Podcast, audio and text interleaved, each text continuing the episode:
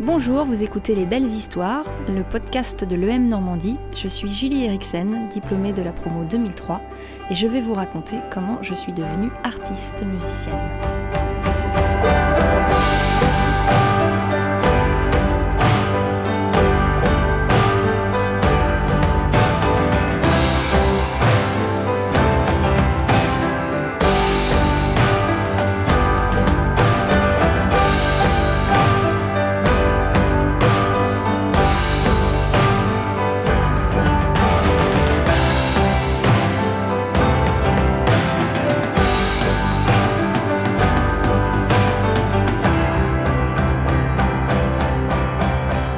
Quand j'étais diplômée de l'école, euh, j'ai postulé à plusieurs postes. Et puis un jour, j'étais euh, contactée par l'ambassade du Koweït à Paris, donc sans savoir pourquoi, parce qu'en fait j'avais euh, postulé, donc j'avais déposé une candidature pour une offre sur le site de Pôle Emploi, tout simplement, et l'annonce concernait une organisation internationale, mais donnait pas plus de détails, donc voilà, j'étais assez, c'est assez drôle en fait, je m'attendais pas trop à ça. Finalement, j'ai pris les rênes du bureau de l'ambassadeur et des relations publiques pour l'ambassade. Euh, après, j'ai intégré le bureau militaire saoudien. Alors, euh, auprès de l'attaché de défense, donc euh, l'attaché de défense, c'est l'équivalent de l'ambassadeur. En fait, l'ambassadeur est le représentant du ministère des Affaires étrangères du pays, alors que l'attaché de défense, il est le représentant du ministère de la Défense du pays. C'est un peu pareil, mais dans un environnement militaire. Donc pour y occuper le même poste, mais avec des euh, responsabilités un peu élargies. C'était l'étranger qui m'intéressait, et effectivement, j'en ai eu pour... Euh, voilà, j'ai eu ce qu'il fallait, puisque c'était vraiment des gens d'une culture très différente de la mienne, donc euh, c'était sans arrêt un challenge d'adaptation, notamment sur le plan culturel, et aussi sur les manières de travailler. Ce qui était un petit peu compliqué, c'est que j'étais à la fois le lien et la barrière entre enfin entre le pays, l'Arabie Saoudite, qui m'employait, et mon pays à moi, en fait. Euh, et euh, donc, c'était voilà, sympa.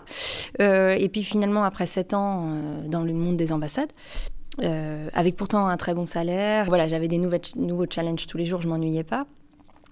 Et puis, euh, j'avais quand même envie de donner une chance à, ma carrière musicale. Donc, euh, voilà, j'ai décidé de me lancer, de changer de direction. À un moment donné, j'ai décidé de me lancer, voilà, donner une chance, quoi. Et puis, euh, bah, finalement, ça s'est bien passé. j'ai appris les codes du jazz, parce que c'était pareil, une musique, par contre, que j'avais jamais creusée, qui me faisait peur. Et c'était vraiment une musique qui me faisait rêver. Donc je, me suis lancée. J'ai appris auprès des grands maîtres parisiens, américains. le, Duc des Lombards, qui était un, club de jazz mythique qui me, voilà, dans lequel je rêvais de, me produire, est finalement devenu un peu ma, deuxième maison.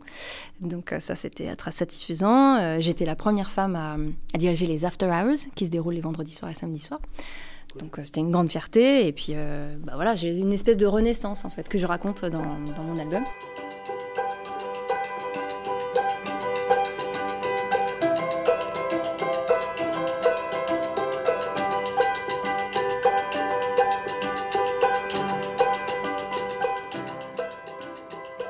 Fait, je considérais donc la musique comme un loisir. Et puis, euh, bah, quand mon frère est parti, finalement, j'avais un rêve d'artiste. Et puis, je me suis rendu compte que j'avais qu'une seule vie. Voilà, donc c'est surtout ça, je pense. Et euh, bah, été très vite portée par une multitude de signes que j'ai interprétés comme étant des, signes d'encouragement en fait du destin.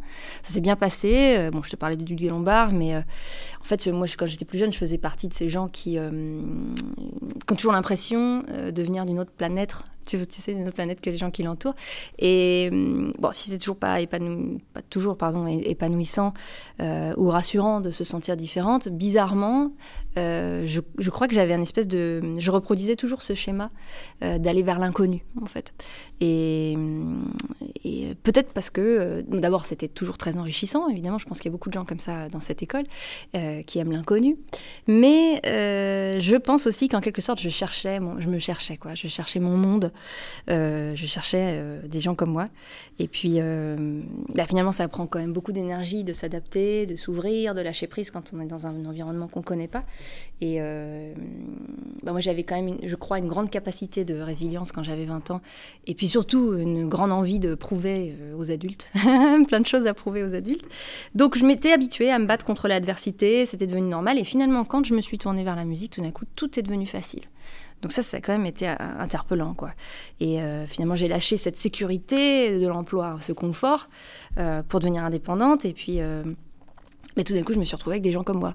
Donc ça, c'était merveilleux. C'était pas non plus facile. J'ai dû beaucoup travailler, travailler la musique d'abord évidemment, mais aussi euh, toute la partie euh, business. En fait, c'est assez déstabilisant quand tu es employé, qu'on te dit quoi faire et que tout d'un coup, euh, bah, si c'est pas toi qui vais chercher le travail, personne ne va te l'apporter. Donc, oh, ça tout d'un coup, ça change. Et puis c'est aussi difficile de recommencer tout à zéro quand tu as plus de 30 ans, tu vois. mais voilà, comme je te dis, j'ai des opportunités incroyables, notamment par exemple. Ben, quand j'étais rue des Lombards, là, dans la rue du Jazz à Paris, j'ai joué avec euh, des gens comme Roy Hargrove, qui est un musicien qui est décédé maintenant, mais qui est, voilà, grand, grand nom du jazz. J'ai été appelée euh, tout de suite, assez rapidement. quoi. J'étais appelée par euh, un batteur qui s'appelle Ali Jackson, qui a joué avec Aretha Franklin. Moi, j'étais hyper impressionnée. J'étais invitée par Manu Katché pour chanter sur des, des télés, sa musique, sur des télés, sur des scènes. j'ai fait un coplateau avec Melody Gardot. Et puis, The Voice. c'est quand même énorme. Tout d'un coup, j'ai été contactée par les équipes de casting. Et donc, à un moment donné, j'ai accepté d'y participer avec un un piano-voix, voilà, devant 11 millions de téléspectateurs, c'est une, c'est une, comment dire, une visibilité énorme, quoi. Quelque chose de, comment dire, d'extraordinaire en termes d'expérience à vivre, ça nous met une grosse claque. C'est-à-dire que c'est très particulier en fait d'être exposé à ce point, d'être reconnu dans la rue, euh, d'être encensé euh, par, la production euh, et puis par, par plein de gens. Et c'est beaucoup d'un coup. Et puis à la fois, c'est aussi au niveau musical, j'irais sur le plan plus technique, on, a, on a accès à des coachs vocaux de très haut niveau, en fait, qui coachent Céline Dion, voilà, des gens comme ça. Et donc j'ai beaucoup appris aussi sur le plan technique, la technique vocale.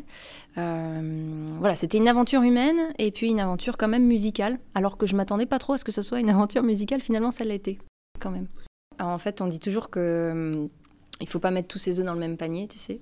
Et hum, je pense que c'est vrai sur le plan des affaires, mais aussi sur le plan psychologique, dans la tête.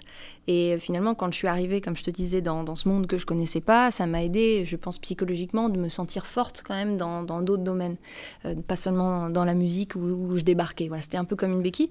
Et puis bon, très concrètement, euh, voilà, l'enseignement. Euh, à l'école est très complet et hum, j'ai en fait j'ai j'ai eu des réflexes pour ma carrière musicale, j'ai eu des réflexes d'entrepreneuse en fait, tout de suite.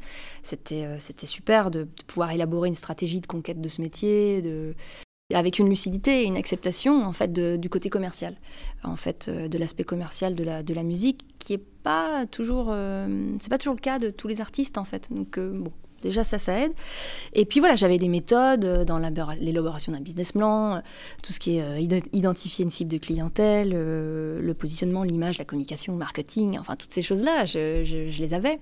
Donc bon, ça, ça m'a beaucoup aidé quand même. Et puis, et puis aussi, c'est vrai que parfois, quand le produit qu'on vend, c'est soi-même, c'est pas toujours facile d'avoir le recul, tu vois. Mais euh, je pense que ça m'a vraiment aidé à garder le cap, en fait, ma formation, justement. Bah, déjà, je me considère comme indépendante, euh, mais je me considère comme entrepreneuse, oui. D'abord parce que je gère beaucoup d'aspects différents. Euh, je, enfin, je gère tout. Et puis, deuxièmement, parce que, voilà, encore une fois, j'ai quelque chose à vendre et je vais démarcher pour le vendre. Quoi.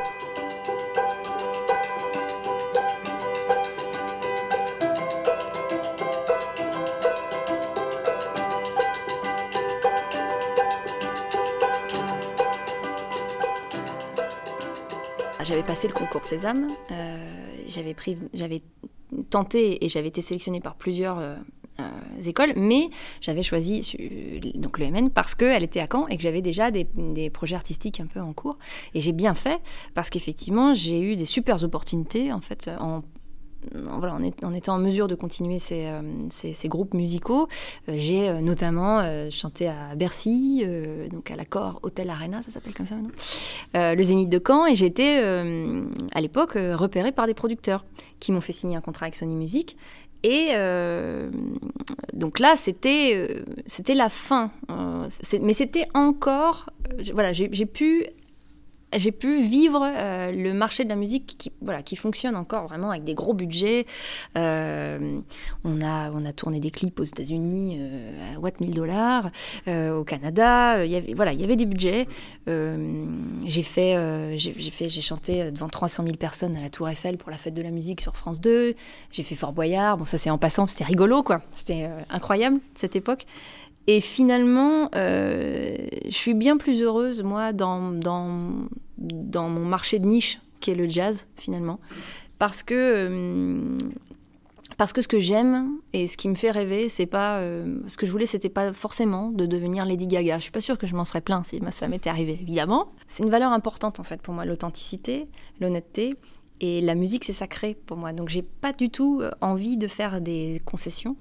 Et hum, voilà, ce, comment dire, la, vision que j'ai eue du, marché de la musique quand c'était vraiment une grosse industrie, c'est vrai que c'était plaisant d'avoir beaucoup d'argent comme ça et des opportunités.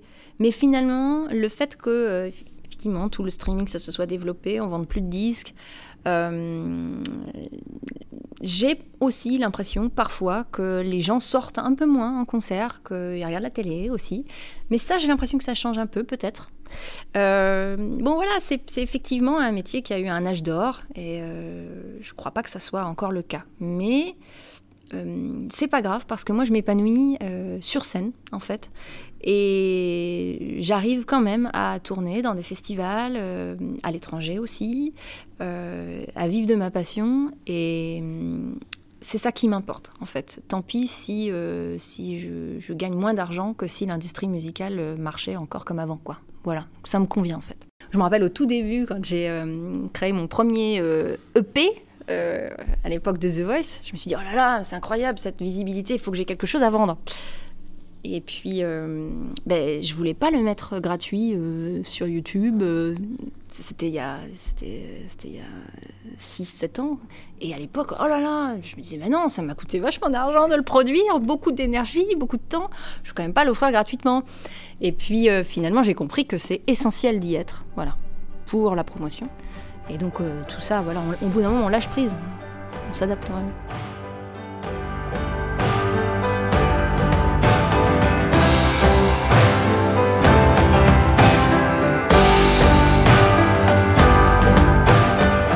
Merci d'avoir écouté mon parcours, j'espère qu'il vous aura inspiré. À bientôt